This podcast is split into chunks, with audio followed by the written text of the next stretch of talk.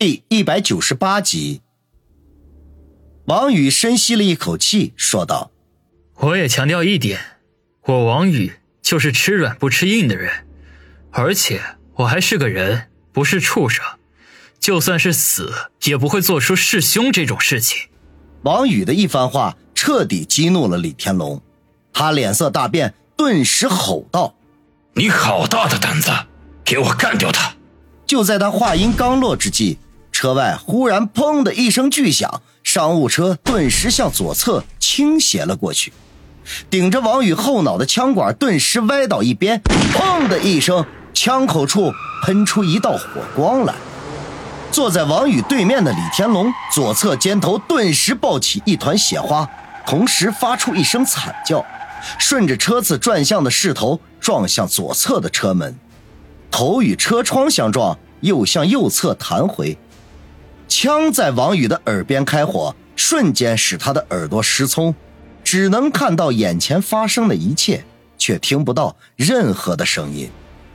他的第一个反应就是必须设法逃出这辆正在失控的奔驰商务车，否则下一秒就会被李天龙的手下干掉。心思如电转，他本能的飞起一脚去踢右侧的车门。之所以选择右侧。自然有他的道理。李天龙手下的枪口歪向了左侧，又不幸击中了他的主人，他势必会有短暂的愣神儿。等他反应过来调转枪口时，这中间就会产生一个短暂的缓冲期。只要在这个过程中破门跳车，就还有生还的机会。不过事情并没有像王宇想象的那么简单。他忽略了一个重要的环节，与轿车不同的，那就是这辆奔驰商务车的车门是横开的。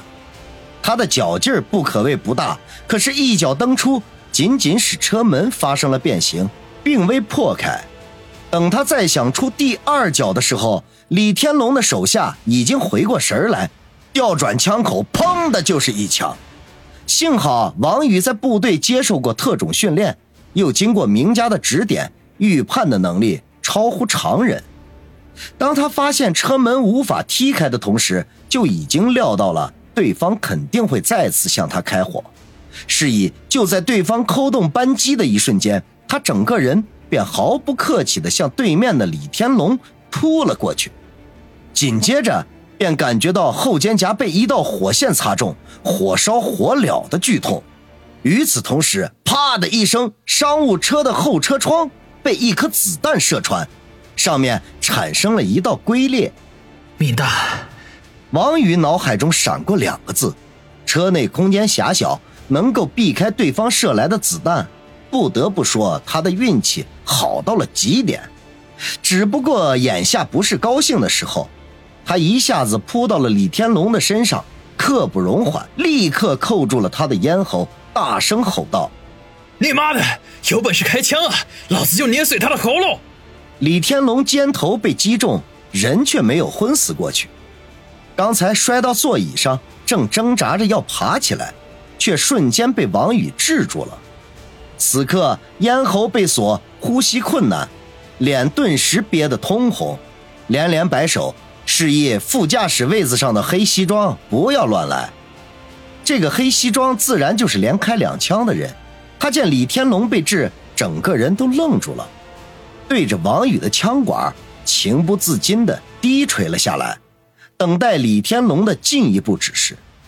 危机暂时解除，王宇大大的吐了口气，锁着李天龙咽喉的手也松开了一些，冷声的说道：“出了高速路口，你马上给我滚下车，否则别怪我手下无情。”李天龙贪婪的吸了两口空气，说道：“ 放心，我会配合的。只不过我想提醒你，就算下了车，你也无路可逃。与我李家作对，天下便没有你容身之地。”哼，少拿李家唬人，你代表不了你整个家族。王宇心中惊惧，他今天与李天龙结下恩怨，此生。只怕再无宁日，可是他总不能坐以待毙呀。未来如何，只能走一步算一步了。除非他狠下心来把李天龙直接干掉，然后从此浪迹天涯。可是他尚有家人，怎么可能舍他们而去呢？李天龙没有对王宇的话进行反驳，只是不断的发出冷笑来。说话功夫已经出了高速路口，向左是去春城的路，而向右是去明湖山庄。王宇飞快地扫视了一下路牌，心中暗道：李天龙身为李家第九子，身边绝对不会只带两名保镖，说不定在去往春城的这条路上，还埋伏了更多的人手。若是直接回春城，肯定会身陷死地。而明湖山庄庄主白冰。是李天傲最爱的女人，李天龙就算有天大的胆子，也不敢去那里为非作歹。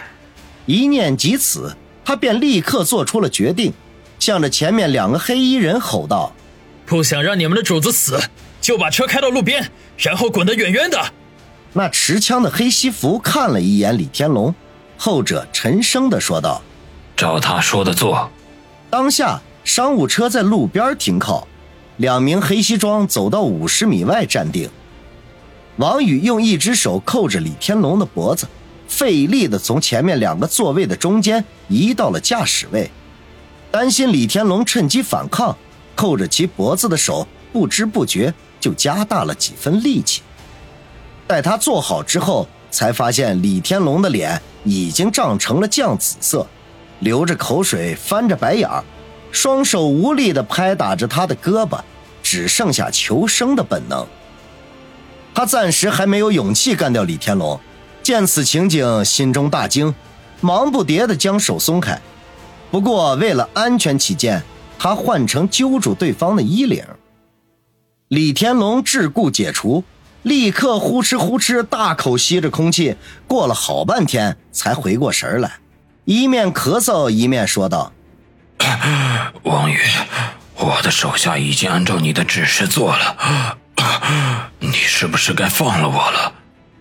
王宇见他没事背地里松了口气儿，冷冷的说道：“想得美，你再陪我走一趟吧。”说完，用力一拖，硬是将李天龙从后面拖到了前面。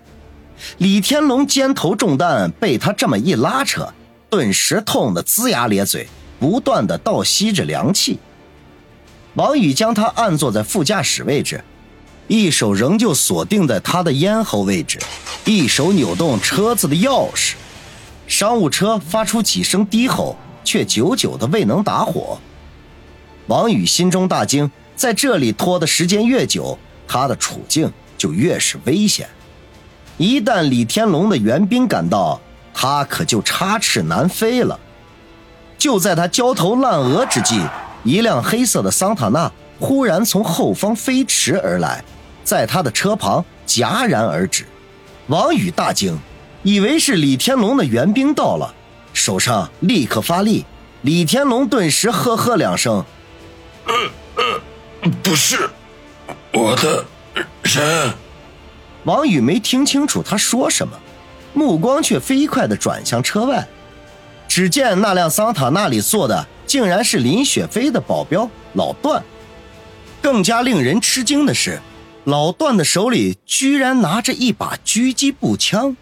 要知道，这玩意儿在大天朝那可是违禁品，除了军队之外，民间是很难见到的。见此情景，王宇心中不禁一动。刚才他乘坐的这辆奔驰商务，在一声爆响中忽然失控，难道是被老段给狙了？若真是如此，他还得感谢老段救命之恩。而且此刻商务车无法打火，说不定也与此有关。他这边心思飞快的转动，桑塔纳里的老段却已经开口说话了：“王先生。”不想把事情闹大的话，你最好把九爷放了。这样的话，我家大小姐也好在长辈面前为你说话。只怕等不到你们家大小姐去向长辈求情，我就已经被这位李九爷给干掉了。这么亏本的买卖，我怎么会做？老段，把你的车给我，我要找个地方避避风头去。王宇心中感激老段的救命之恩，可是为了保命，绝对不能含糊，只能先不讲情面了。老段眉头一皱，犹豫了一下，说道：“好吧，你想去哪里？我亲自送你们一程。”